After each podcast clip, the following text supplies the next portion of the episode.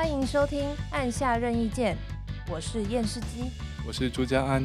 在这个节目里，我们轻松聊聊游戏话题。现在，请你和我们一起按下任意键。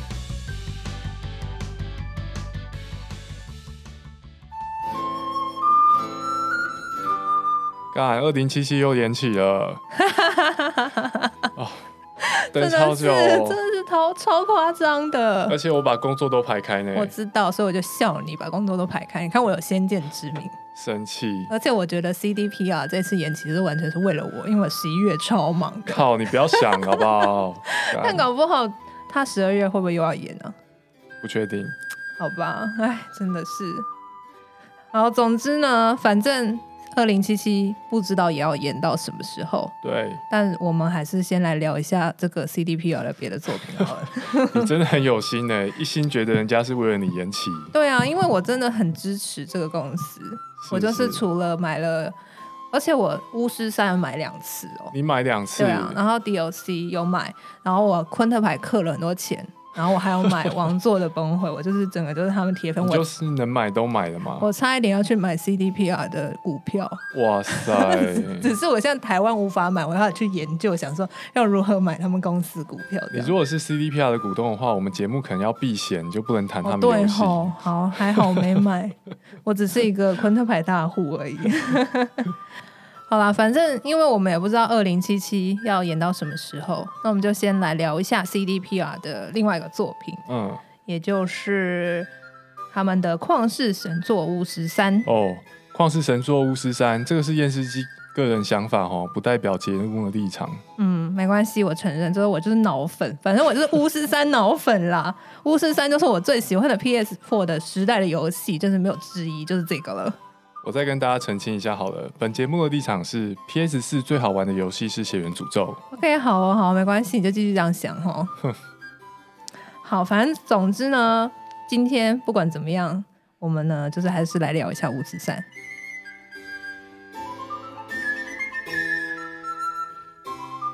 《巫师三》是游戏啊，一个系列，不过它是改编自小说，对不对？阿基比较懂，跟我们说明一下。对，它是改编自波兰小说家。小说家，波兰小说家安杰萨普科夫斯基哦，因为这个波兰名字比较不好念。那这个小说其实是叫《猎魔士》，嗯，那所以其实 Witcher 是猎魔士的意思哦。但是因为台湾的可能繁中代理商就不知道怎么样，就翻成巫师。那它其实跟巫师没有太大关系了。Witcher 就是猎魔士。那小说版是翻叫猎魔士，可是 Witcher 这个职业在游戏里面，它其实是。又翻成兽魔猎人，嗯，所以这个游戏蛮有趣，就是它跟小说啊，还有最近 Netflix 也其实也有，前阵子啊、嗯、Netflix 也有那个电视剧猎魔士嘛，嗯，所以其实它这几个明明就是从同一个小说改编出来的，可是其实它的译名就是还蛮多是有不一样的地方，有各自的翻法，对，有各自的翻法，这个蛮有趣的。那这个游戏的呃主角是跟小说主角是同一个人，就是一个兽魔猎人猎魔士，那他的名字叫做利维亚的杰洛特。嗯，那这个杰洛特呢，他就到处接一些委托来猎杀怪物，因为他是猎魔士嘛。对对对，这是他的工作。他工作就是他会杀怪物嘛。嗯，那可能这个地方就是有什么呃，最近附近有渔村旁边有水鬼啊，嗯，那他们可能就贴一个悬赏，就就请猎魔师来帮他们斩妖除魔。哦，这在现代就是抓虎头蜂窝啊，弄白蚁那种。对对对，就是有点类似。所以其实还蛮多玩家会开玩笑，就叫。杰洛特是波兰林正英哦，oh. 因为就是斩妖除魔，那个道士的驱鬼嘛，这边有鬼，然后就说啊，谁可以来帮我们一下？可能猎魔师就来这样子。对对，那反正他的设定就是杰洛特他是一个猎魔啊，猎魔师兽魔猎人。那同时呢，杰洛特本身他也有一些主线的任务这样子。嗯那所以，因为刚刚有讲到说有怪物嘛，有什么鬼啊什么，所以大家可以想象这是一个奇幻背景的世界观。那除了人类种族之外呢，跟大大多数奇幻世界有点像，就是也它也有精灵，然后有矮人，然后半生人呐、啊，或者说精灵跟人类的混血等等。嗯、那我觉得它比较特别的一点是，它除了它除了运用了这一些奇幻设定之外，它其实放入了蛮多政治。嗯。那这些政治，我觉得啦，我自己在玩的时候，我觉得很大程度的是反映了波兰那边，二战那一些，哦、因为它里面有一些种族清洗的剧情。对对，所以我觉得跟作者是波兰人是有一些关联的。对，大家都会想要借由游戏来讲一些真实发生的事情。对对对，所以有一些东西你会觉得很有既视感。嗯嗯嗯，对啊。巫师三我有玩，我玩了大概十几个小时。嗯后来就弃了嘛，你有跟我讲。后来就渐渐没再玩了。你玩多久？啊、我玩了，嗯，可能两百吧。两百小时。因为我前后有就是有玩，呃，反正我玩玩过一次之后又又又玩一次，所以我其实也搞不清楚终究到底玩了多多长时间、哦。所以可以说你玩，如果以故事来说，你是玩的超过一轮。对，我超过一轮。嗯嗯。不过两百小时真的很多哎、欸。对啊。一般这种三 D 角色扮演游戏。破关时速大概三四十就很不错了。嗯、呃，这个很多巫师三玩家应该有同感，就是里面大概有二十个小时是在打昆特牌。这边说明一下哈，昆特牌是巫师三里面的一个小游戏，那、欸、他后来也独立出来有一个自己的游戏了啦。但在游戏巫师三的这个本本传游戏里面呢，你可以到处去跟村民打昆特牌。就那个世界当中有一种手牌休憩的玩法。对对对。所以，里面的角色会彼此打扮，彼此打牌这样子。对，就是可以去，例如说你到旅馆，然后都一般到旅店，然后问那个老板啊，不是会先打听一下这个任务讯息之类的嘛，哦、说你有没有看到某某人？对，对，没有，都是先说来一场昆特牌吧。所以就是跟很多很多玩家都这样反映说，其实到最后是花超多时间在打昆特牌，而且昆特牌在里面是有剧情的。昆特牌本身有剧情，它有一个昆特牌大赛。搞得很像赌神，超强的。这真的很有心哎。对啊。好，反正你玩了十几个小时嘛，然后我玩了两百小时。那你觉得这个游戏对你来说最有吸引力在哪？吸引力第一个就是觉得兽魔猎人真的很帅嘛。我自己个人脸书的那个简介就也是使用的兽魔猎人的里面的台词，这样。就我、哦、我这很中二哎，怎么办？超中二。对，然后反正。他就是说明那人很帅啊，然后剧情什么很有趣啊，人物刻画很好，这应该是很多人都有提出来啦。就是因为这个游游戏的粉丝很多，不过我最喜欢的地方就是这个游戏的细节真的太多，就像我刚刚讲的，光是玩一个昆特牌，它都有剧情在里面。对啊，觉得花他们花了非常多的非常多的经费，对，在写剧本，对，填充这个游戏各种细节。没错，没错。那有人会说，哈，其实支线任务才是巫师三的本体哦，因为支线任务都很丰富嘛。嗯、支线任务丰富之外，它的长度很长，你会有点难以想象，说居然有一个游戏的支线可以这么长。而且这些任务都很有说服力，对，有那种是真实发生在真实世界的人会发生的事情那种感觉。对，就是很很多，也没有到很多，就是有一两个是在帮人家抓奸的。所以你说发生在现实生活，对啊，人类真实的烦恼，还有什么斗抢夺家产啦这一种的，很有趣。对，我虽然没有把这个游戏给玩完，但是我看一些讨论跟 review，很多人都提到这个游戏设计的种种剧情跟支线，它是会跨很长的游戏尺度去影响到游戏后期的东西。对啊，有很多线索你在游戏早期看到了，你要度过十几个小时的游玩时间。看到某个东西之后，你才会发现哦，原来之前那个东西摆成那个样子是什么意思？对啊，而且是会让你很讶异，对，就你可能已经完全忘记你做了这件事，哦、然后直到后面又哎遇到相关人士。嗯，我这边举个例子好了，因为这个例例子其实还蛮多评论的人都会举的，所以应该有些朋友看过，所以我这边爆个小雷，应该还无伤大雅啦。而且是很早期的一个任务，主角呢一开始呢会要。进行一个主线任务，那这个主线任务其中一个条件就是要去跟草药师傅买草药，嗯，所以大部分玩家可能去草药师傅买草药，买完就结束。了，对。可是如果你仔细观察的话，就会发现说，哦，草药师傅家有一个受了伤的女人，嗯，那你可以问他说，哎，这个女生怎么了？嗯，然后草药师傅就说，哦，她被怪物攻击，所以这样快死了。然后这时候，呃，主角就可以提供一瓶他的魔药，嗯，可是因为在这个故事设定中。兽魔猎人体质比较特别，他可以吃一些药，对一般人是有毒的，哦、可是对兽魔猎人是好的这样子，所以他就会跟这个草药师傅说：“哎、欸，我给你这个药，你可以给他吃，但是有一定的几率他可能会死掉，有一定的几率他会复活，对，但反正就试试看这样子。嗯，所以这个事情好像到此为止就结束了嘛，嗯、所以你就把药给他了。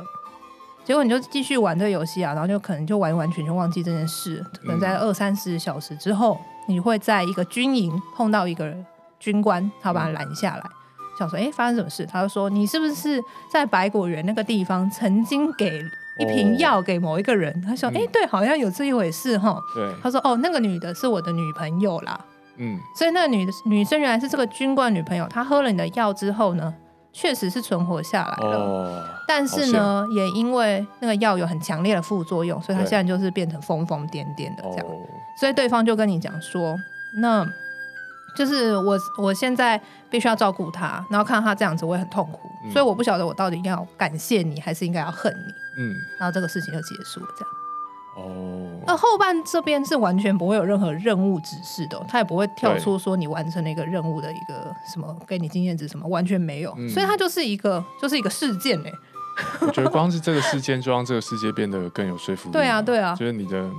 你的支线任务并不是无疾而终，对它确实在这个世界当中造成一些影响。它就是变成好像凡是你做了什么事情，它就一定会有个结果，嗯、不会像说可能有些游戏就是哦好就给了药就结束这样子。对啊，一般我看到这种给药就会想说好吧，就是给个东西，然后他给我二十块之类的。对啊，对啊，对。那没有，他后面会告诉你说这个人后来怎么了。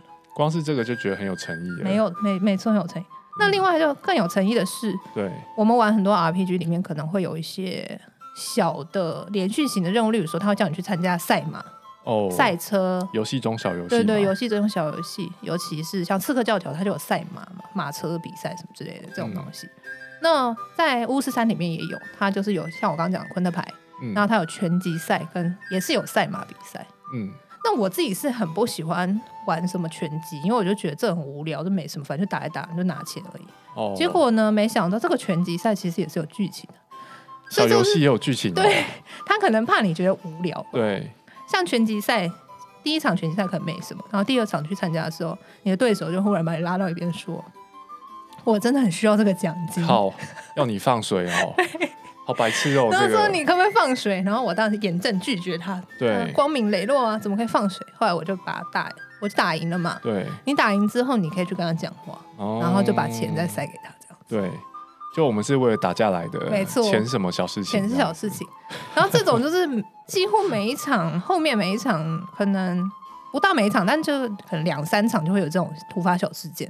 有一次是有一个人跟我讲说，可不可以放水，因为他心爱的姑娘在旁边看。哦，那次我就答应放水帮他了。然后你就打，哦，这是钱没办法解决的。对，就是就想说好吧，就帮你一个忙，所以我就。我就输给他，对然后后来他那个女生就很开心，然后好像他们两个就结婚了。哦，真不错。对啊，所以就是连这种你会觉得说，好像一般游戏里面就是打打架，然后拿个钱就没有了。对。但是在这个游戏里面，它是还会提供你这些很多很多的小细节，而且这些小细节都是并不是每个玩家都一定会看到的。对啊，对啊，玩这游戏会觉得说，制作组真的非常担心玩家觉得游戏世界没有说服力。嗯。能塞细节的地方就塞了，嗯、他也不在乎你是不是可以把会把它打开来看。其实大部分玩巫师，除非说你真的可能玩玩到两三百小时，其实像就像我，我虽然玩了这么久，嗯、我都还没有把全部的支线破完呢。嗯，所以这个游戏世界真的是还有很多很多地方可以让你去探索，这样子，嗯，真的非常值回票价，我觉得两千元超划算，真的，对啊。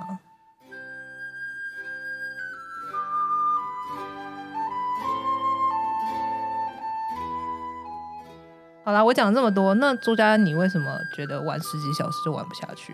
玩十几个小时之后就慢慢没玩了。对啊，因为我一开始玩这个游戏，一方面我知道探索很有趣，不过我是希望可以体会很刺激的战斗，但是我觉得巫师三的战斗系统设计的没有办法让我觉得很有趣。嗯这个我也承认啦，我是觉得这游戏的战斗可能完全不是重点。我觉得这游戏的战斗可能它只是一个推进 游戏的方式，总是要找点事情让你做完，总不能就跑来跑去摘草药而已。对啊，兽魔猎人只摘草药嘛。对啊，对，所以刚刚听你介绍之后，我也觉得说，我当初可能玩这游戏的时候，抱持的期待的方向不太一样，嗯，以至于我没有办法很好的体会这游戏带来的乐趣。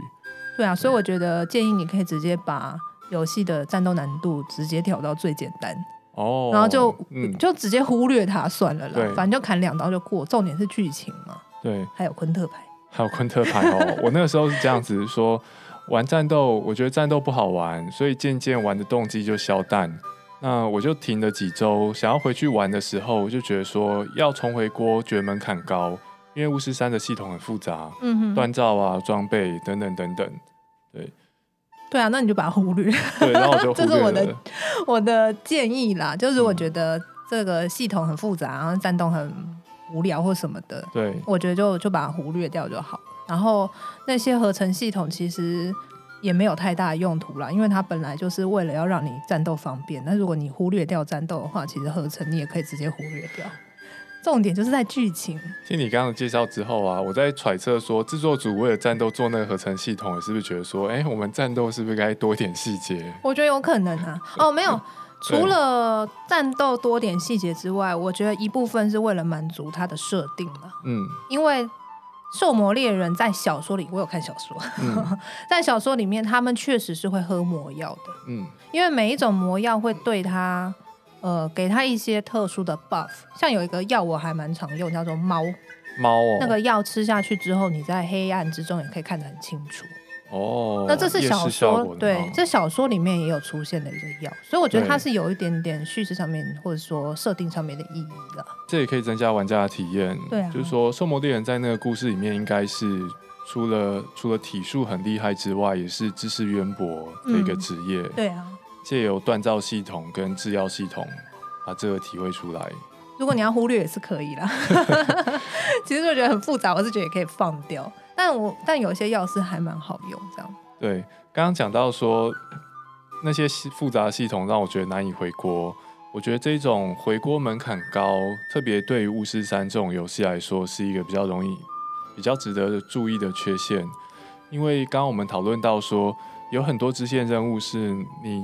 暂时解决了之后，要十几个小时之后看到结果，你才有办法体会它背后那个深层的意义。那这样子的游戏，应该是要设计成让玩家很容易一口气把它给玩完。嗯，那在一口气玩完的情况底下，玩家才可以比较容易体会那些在剧情跟世界观的巧妙设计。所以如果没有一次把它玩完，确实会有点难体会啦，因为你会忘记前面发生什么事嘛。对啊。需要记忆力好的玩家的游戏，我那个时候是真的没日没夜在玩，因为就真好想知道后面发生什么事哦。哦，叙事力量这么强。对啊，而且你会很期待接到新的任务。嗯，我还记得我有一次接到一个抓奸的任务，就是一个女女生跟我讲说，她老公好像外遇，叫我去帮她抓奸。结果去抓奸之后，才发现原本的委托人好像才是小三。原本的委托人才是小三，所以那个男的是跟他原配在一起。嗯。靠，这是难难以理解的剧。对啊，所以你就会很很期待说，哇，这个游戏又要再给我什么惊喜？这样。嗯嗯。好了，那反正除了刚刚讲到很多细节之外，我觉得这游戏代入感也很强。嗯，那代入感很强，我觉得蛮特别，是因为这个角色啊，主角本身是有名字的。嗯，一般我们觉得代入感很强，常常是角色可能他不会讲话。哦，所以你会觉得 NPC 对玩家讲话，对对对，你会觉得说，哦，我就是这个，就是这个主角嘛，或者说我这个呃，美式 RPG 从头到尾捏人啊，然后什么选技能什么，全部都是我自己来，我觉得哦，我就是他。对。可是这个角色其实他是有名字，而且他有背景哦，因为他有小说嘛，嗯，说他是杰洛特。可是就算是这样，我玩到后面还是就觉得我就是杰洛特。你讲这句话的时候好有信心哦，是不是？对啊，就有一种啊，我就是这个人，他就是我，我们合而为一，这种完全被说。上面对啊，就是这游戏很会经营代入感。嗯，我后来就想说，为什么他那么会？他用什么方式让我们这么容易进入的角色？哦、他他用了一些 technique。嗯，我觉得是因为他有很多很多的对话选项，玩家可以选的，就选主角要讲什么话。对。那其实这个游戏呢，嗯、呃，如果我们是从整个剧情到结局的这个面向来看呢，其实真的重要的选项只有五个，因为那五个选项，如果你选错，你可能某个重要角色会死掉。哦，会影响重要剧情走向。对对对，那其他的呢，嗯、大部分都没有任何实质意义。没有实质意义，是说真的没有任何影响，没有任何影响，爽的，就是选爽的。嗯，因为有一些我们，例如说，如果玩恋爱游戏或什么，有些你选的是它会增加亲密度或什么。对。然后有一些游戏它是有善恶值，或它有荣誉值，你可能讲了不好听的话会扣你的荣誉值嘛。对。讲好话会增加善善良值之类。但这个游戏其实很多选项都完全没有，嗯、就是看爽的。嗯，完全就是一个，它就是为对话而对话的一些选项这样子。嗯，所以就是我刚刚讲这些大量选项，其实它是并不影响，并不影响游戏的参数。嗯，所以你不但不会有什么善恶值影响，你也不会得到道具啊，也不会得到钱，也不会得到经验值，什么都没有。嗯，甚至也不会影响到其他角色对你的好感度。就玩法系统上面没差，对，完全没有差。不过可能 NPC 回话的方式也会变啊，就是叙事方面会有影响。对，它唯一影响到就是你看接下来看到的对话，嗯，或者是剧情，有的时候连剧情动画都没有，就可能就是纯粹是对话选项会不一样。哦、嗯，对。那如果是这样子的话，那为什么要设计这些选项？我那时候其实我一开始玩有点不习惯，因为我会很害怕我选错嘛。对，然后所以我去查攻略，就是选了之后什么都没有，就是说，所以我我选错了，我就损失二十块嘛，本来可以拿到的这样子。你会怀疑嘛？说我是不是有选错东西？结果我后来去查攻略，发现完全没差，就是也不是每一个啦，就是大部分很多选项是真的没有差。嗯，那那到底要干嘛？其实就是看对话。哦，让你体验的叙事嘛。对啊，我觉得这种角色扮演游戏，让玩家觉得自己自己可以决定角色要说些什么，还蛮重要的。嗯。因为玩家会，玩家会希望，虽然我是扮演某个角色啦，但他接下来讲什么话，如果是我决定的话，这可以增加我对角色的代入感、认同感。嗯，这样子。对啊，所以我就觉得说，他们是利用这种，嗯，这种对话让玩家去选择，所以你就会渐渐、逐渐就是对这个角色有更多的认同感，这样子。嗯，那呃，我这边举举个例子啊，就是说。中间有一个兽魔猎，就是要杀怪物的猎物，呃的杀怪物的任务。那为什么要杀这怪物？因为这怪物杀杀死了某个小孩的爸爸，所以是为了让小孩去帮他爸爸复仇，这样。然后就杀死之后回来，然后是这个小孩的一个呃爸爸的朋友，等于是他的一个叔叔啦，帮他做这个委托。所以你回来交任务的时候就说、嗯、啊，我已经帮小孩。报仇啦，这样子，然后这个猎物的、嗯、怪物的头在这边交给他，这样，嗯、然后对方就会给你钱。嗯，那这个时候你其实可以选择你要不要收下这个钱。哦，不收钱是怎么样？不收钱就可以跟他说，这个钱呢，你就拿回去好好照顾这个小孩吧。哦，对，为了小孩不收钱。对。一般有善恶值的游戏，通常你还他钱就会增加善良值，对对对，或者是你会增加一些道，对方可能就说哦，感谢你人真好，给你个道具。嗯，在这个任务里面，如果你把钱退还给他，就是退还给他，就是什么都没有，什么都没有，对。是换来一个叙事上面的意义。没错，我觉得在这边得到奖赏就是叙事走向了。嗯，你在这个游戏扮演一个怎么说呢，更善良一点的兽魔猎人。对。对啊，玩家可以选你要一百块，还是你要当更善良的兽魔猎人？可是这个更善良的、更善良这三个字，其实只存在玩家心中。对，因为这个游戏里面并没有这个设定，嗯，所以这个数值是在你自己的心里存在的。嗯、就是我，我玩家对自己的想法，我我让我的角色变成一个更善良的人，还是我让他变成一个更坏的人？对，所以。游戏很大幅度的其实是要我们自己的心灵去 involve 在，就是参与在这里面。对，所以我觉得是一个很特殊的一个设计。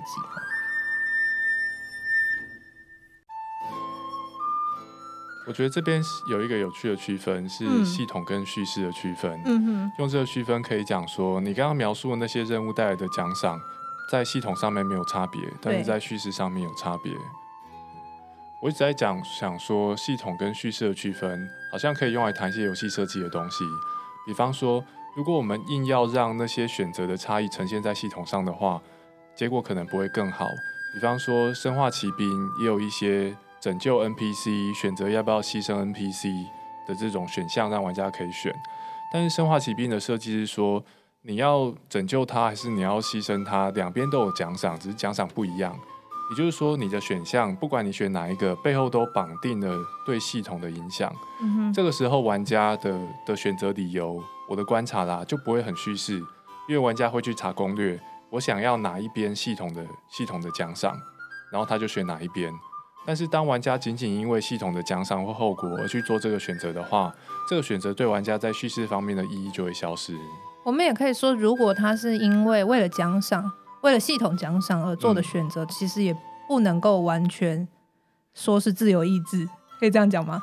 哦，不能。嗯我觉得可以说不能呈现这个玩家扮演的角色在叙事方面的自由意志。啊、对，对，这样更精准。对，因为这个选这个选择比较像是玩家在第四面墙后面选的，是是，对，就不是那个角色选的，是玩家选而不是角色选。可是当这个选择的结果它其实并没有系统上意义的时候，就会变成是玩家跟角色好像合体了，哦、对不对？对哦、所以我们会有更有代入感。有时候你给玩家选项。然后你让玩家怎么选，并不会造成系统方面的影响的时候，就可以让玩家的选择使得玩家跟角色更合为一，这样子。没错。我记得我之前玩旷野之息，也有一些任务，它的奖赏是很烂的，就什么苹果之类的，到处都有的东西。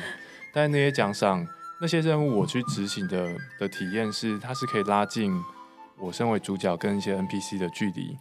这个也不是什么什么友善值的增加、好感度增加，而是我觉得我更融入那个社会。嗯，对啊，所以我觉得在叙事上做的很成功啊，或者说成功让你让你有代入感的游戏，其实大部分好像都会利用这样子的做法，哈、嗯，就是这算是一种技巧吗？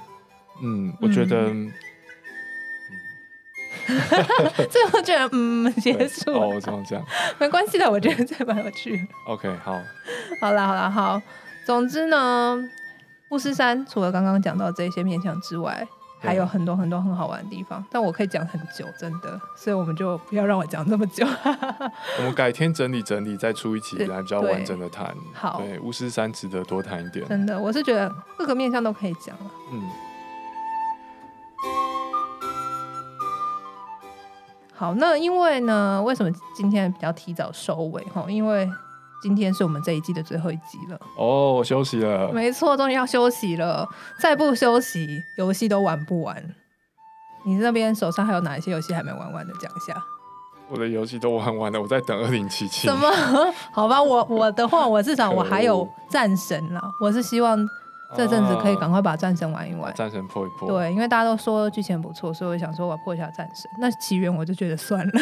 好，好，那反正呢，就是很感谢大家这一季的收听。那我们也趁最后这一点点时间来回答一下提问箱的问题。哦，我们提问箱现在有真正的问题了，真的不用自问自答了。对，好，第一个问题。有没有玩过某些剧情？你第一次玩跟后来再回味有完全不同感觉的呢？我好像没有，而且我真正重玩的游戏也没有很多，所以我觉得好像没有。哦，你比较多是玩一轮。嗯，我记得我们之前有讲过《死亡搁浅》嘛。嗯，我虽然《死亡搁浅》也没有玩第二轮，但是我想象第二次玩跟第一次玩感觉应该很不一样，因为你面对那个担任 BOSS 角色的 NPC 的情，嗯、跟他情感会不同。对啊，可是已经知道这个游戏的结局了，好像不会想要重玩哎。我觉得这蛮有道理的，对不对？因为那是最大的惊喜就在那啊，你就知道了。嗯，对啊，我觉得大家也可以参考一下我们《死亡搁浅》那一集，有讲到《死亡搁浅》第一次玩跟第二次玩可能会有的差别，嗯、也有讲到我自己玩《血源诅咒》不同轮数的时候有不同的感触。嗯嗯。好，下一个。有玩哪个游戏觉得故事最棒的，或剧情写的最好的？那我当然还是说巫师三啦。巫师三刚刚刚阿基已经讲很多他觉得好的地方了。嗯，我觉得最故事最喜欢的游戏应该是《死亡搁浅》跟《碧血狂杀二》这两这两个游戏，我都觉得故事很感人，而且都是会玩到哭。死亡搁浅我也觉得很棒啦，碧血狂杀我也想要趁这段时间赶快把它玩完，我也还没有玩完。哦、你玩一玩，我们就可以来讨论一下。真的好，我赶快玩一下。嗯、好，好，再下一个问题哈，下一个问题，针对朱家安，朱家安在 Podcast 里面好像机器人，跟之前听现场演讲不一样，呜呜。我们跳过这个问题吧。好，我们给朱家安一点时间接受。下一个问题。买过最棒跟最烂的 DLC 是什么呢？或是游戏虚拟货币最棒跟最烂的？最棒 DLC 巫师三，血呃血与酒，还有十之星。可是我这个这比较小，巫师三这个的血与酒的这个 DLC 是被誉为 DLC 的价钱完整有限体验，它的游戏长度我记得有二三十小时哦，那个 DLC 它卖七百多块还八百多块，真的超佛心，充满诚意的波兰人，真的很有诚意啊！波兰人真棒，好想去波兰玩。那你呢？我的最棒 DLC 是《血源诅咒》的老猎人。这 DLC 有新关卡、BOSS 跟新武器，我觉得很有诚意。而且在 DLC 里面可以看到本传里面你会听闻，但是没有真正看过的一些传奇的 NPC。我觉得你喜欢《血源诅咒》的话，一定要玩 DLC，这个是没得没得商量的吼。接下来我想谈一下，我觉得遗憾的 DLC 是《全境封锁二》。《全境封锁二》是很很受欢迎的打宝游戏，现在依然很多人在线上玩。我有买 DLC，但是后来觉得有点没意义。这个没意义哈，并不是说我觉得《全境封锁二》或是它 DLC 做的不好，而是说，因为《全境封锁二》是打宝游戏，那你买 DLC 之后呢，可以打到宝物的等级确实提升了，伤害也提升了，而且可以有新武器，但是它打宝的本质还是一样。那对于我自己玩《全境封锁二》的习惯是说，我没有在追求要打线上最难的那些副本。所以等级提升跟新武器对我来说意义并没有那么大。我事后想哦，觉得说我自己有点后悔买 DLC，并不是因为这 DLC 做得很烂，而是说我觉得我事前没有搞清楚说自己玩这个游戏的目的到底是什么。你凭着不同的目的，就会想要用不同方式玩这个游戏。有些方式 DLC 会给你很大的方便跟很丰富的内容，但是对于你用另外一种方式玩的人而言，可能差异就没有那么大。好，再下一个，我还蛮长的，下一个蛮长的。来，我来念一下。听到 Q&A 那集说没人留言，决定来留一下。虽然没到周周准时听，但有发现新集数就有会来听，是很少数没有直男臭 的电玩相关节目，听起来很舒服。虽然有时候步调有点缓慢，希望你们能长久做下去。给未来的 Q&A Q&A 留提问。不知道你们有没有玩比较偏文字剧情类的游戏，像是弹丸论破或是逆转裁判这种的？我自己比较喜欢有战斗打斗的游戏啦，但是很想尝试逆转裁判，觉得它玩法应该蛮有趣的。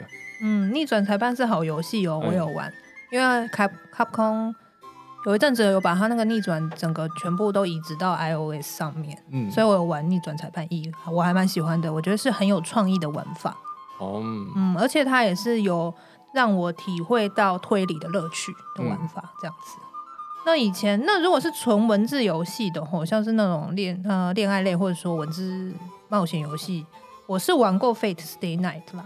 那我自己玩前面可能我玩了有个一两个小时，我觉得实在是不是很能够习惯那个步调，所以后来就弃坑了这样子。嗯、下一题。除了 Minecraft 之外，有没有什么你们觉得还不错的经营类游戏呢？经营类游戏我是还蛮爱玩。那前阵子玩比较多的是天际线，天际线可以玩超久的，就很精神时光屋这样子，还蛮喜欢。然后还有就是有一个游戏公司叫做开罗，然后他做了很多，我不知道是不是只有做手游还是有做掌机啊，但我都是在手机上面玩。然后他有。各类型的经营类游戏啊，什么做游戏的经营类游戏，好做餐厅啊，做什么开学校。嗯，那我最喜欢的是开拓神秘岛，嗯，蛮好玩的，推荐给大家，而且很便宜哦，好像一百一百二之类的就可以玩很久。哦，嗯，你有玩文明帝国？文明帝国有，可是因为问题是问 Minecraft，所以我想说，好像文明帝国跟这个比较不是同一类型的。哦，这样子哦。对啊，嗯。我玩过跟经营类游戏最类似的应该是动森哦，对哦，动森应该也算，嗯、动森也算哦。啊、我本来以为不算，啊、所以我讲的很心虚。哦，动动森算了，因为麦块麦块不是就是说、啊、你做做家具这些的，做整治地形，哦、所以动森反而比较类似。好好，谢谢大家的包容。下一题，之前听到 podcast 听到 Limbo。耳朵马上竖起来，希望两位之后可以聊聊《Playdead Inside》这款游戏，感觉也有很多可以探讨的有趣议题跟隐喻。我们提及到《Limbo》，好像比较短暂提一下哈。对，那个时候好像当成某个例子提一下。嗯、对对，Limbo 我自己那时候玩觉得很害怕，我玩也觉得很害怕，大家玩都觉得很害怕。对啊，很害怕。Limbo 是一个横向卷轴的解谜游戏，算是益智游戏吧，只是它的气氛很诡谲，嗯、对，剧情很阴暗，很阴暗。你玩到最后可能会后悔自己玩，看这剧情可怕，很可怕。所以因为 Limbo 真的太可怕，所以 Inside 我就有一点却步啦，可能不晓得、欸，应该不太会玩。但我有稍微看一下影片，觉得还是蛮酷的。嗯，Inside 我将来会有机会玩，你会想玩、哦、如果玩了再跟大家聊聊。好啊，好那就交交给你了。我实在是不太能玩恐怖游戏，我 很害怕。好，那下一题是希望可以多聊聊《魔多之影》哦。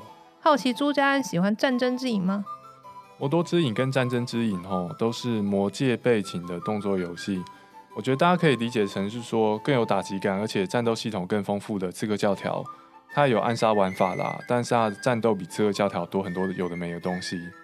我自己魔多之影算是第一代有全破，战争之影一般大家理解成第二代，我是玩到一半。